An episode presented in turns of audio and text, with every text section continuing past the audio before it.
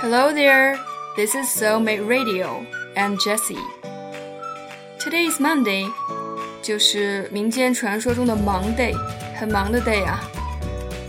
So let's just relax a little bit, and I want to share a quote with you. It is better to be hated for what you are than to be loved for what you're not. 这个句型呢非常常见。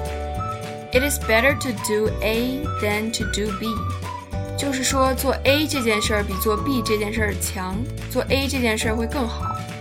那在这里，A 指的是 be hated for what you are。be hated for，因为什么什么而被人讨厌，在这里是做真实的自己而被人讨厌。那 B 这件事儿指的是 be loved for what you're not。 Be loved for，因为什么什么而被爱，在这里指不做真实的自己而被人喜欢、被人爱。那整句话来说就是，宁可让人讨厌真实的你，也好过让别人爱上虚伪的自己。现在敢于做真实自己的人越来越少，不过装一时容易，难的是装一辈子。没有人能够违心的装一辈子的。我觉得那些真正遵从自己内心。活出真性情的人才最值得被人爱。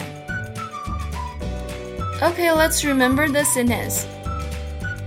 It is better to be hated for what you are than to be loved for what you're not.